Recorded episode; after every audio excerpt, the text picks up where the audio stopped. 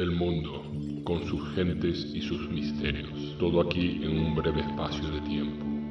Síganos en Lo crea o no.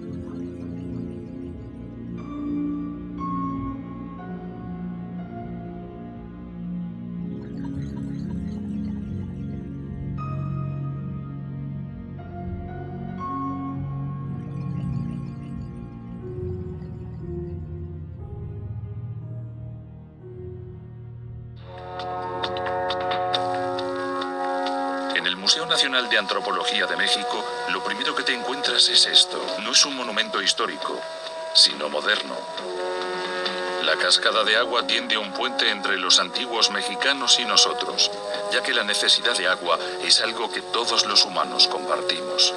Solo dejamos de necesitarla cuando hemos muerto.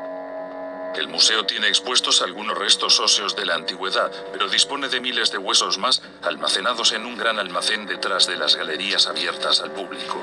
Muchos fueron encontrados por los primeros exploradores que no documentaban sus hallazgos como haría un arqueólogo de la actualidad. Hoy, el arqueólogo Guillermo de Anda solo sabe lo que cuentan los huesos. Hemos encontrado todas estas marcas de cortes que indican que se llevó a cabo un proceso de rituales violentos. Se desollaba, se decapitaba y se rompían extremidades. Sabemos que no eran accidentes. Hay muchas marcas en los huesos que indican que se trataba de rituales. Puede que fueran sacrificios.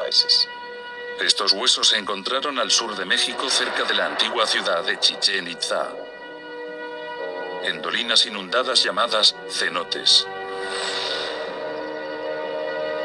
Hace más de mil años, los mayas construyeron la ciudad de Chichen Itza detrás de este gran cenote.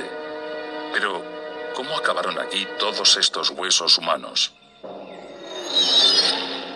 Según los invasores españoles que conquistaron México, durante las épocas de sequía, los sacerdotes mayas realizaban sacrificios humanos a orillas de este cenote.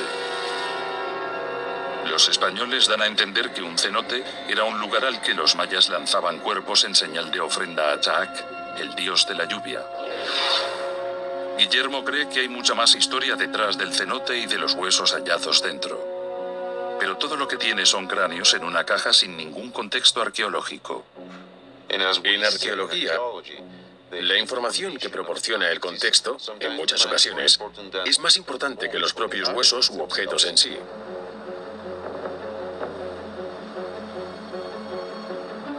Para descubrir el secreto del cenote, Guillermo va a sumergirse en uno en el que nadie se ha adentrado antes. Espera que no haya estado allí ningún coleccionista de huesos aficionado. Procedimientos que queda muy abierto. Exacto.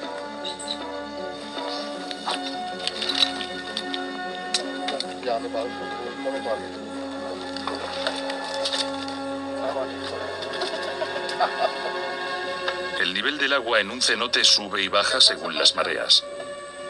Ahora mismo, el nivel está a más de 10 metros hacia abajo.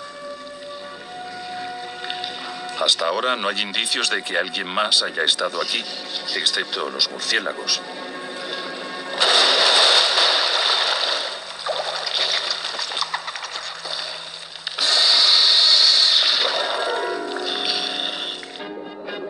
Bajo la superficie el mundo subacuático es negro azabache. Pero con la ayuda de una linterna, Guillermo logra atisbar lo que estaba buscando. Uno de los cráneos presenta un fuerte traumatismo.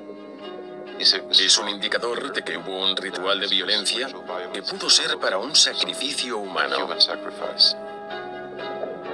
Era lo que Guillermo esperaba, pero también encuentra restos humanos que no muestran signos de violencia. Es un poco desconcertante. Ahora, al ver los huesos en su contexto original, se da cuenta de algo más. Lo que resulta intrigante es cómo llegó todo esto aquí. La disposición indica que posiblemente fue colocado por los antiguos mayas. Si hubieran lanzado los cuerpos al cenote, los huesos estarían dispersos en el fondo. Pero al haber sido colocados, se entiende que alguien tuvo que bajar a dejarlos. ¿Cómo fueron capaces de conseguirlos sin un equipo de buceo? El contexto nos vuelve a dar una pista.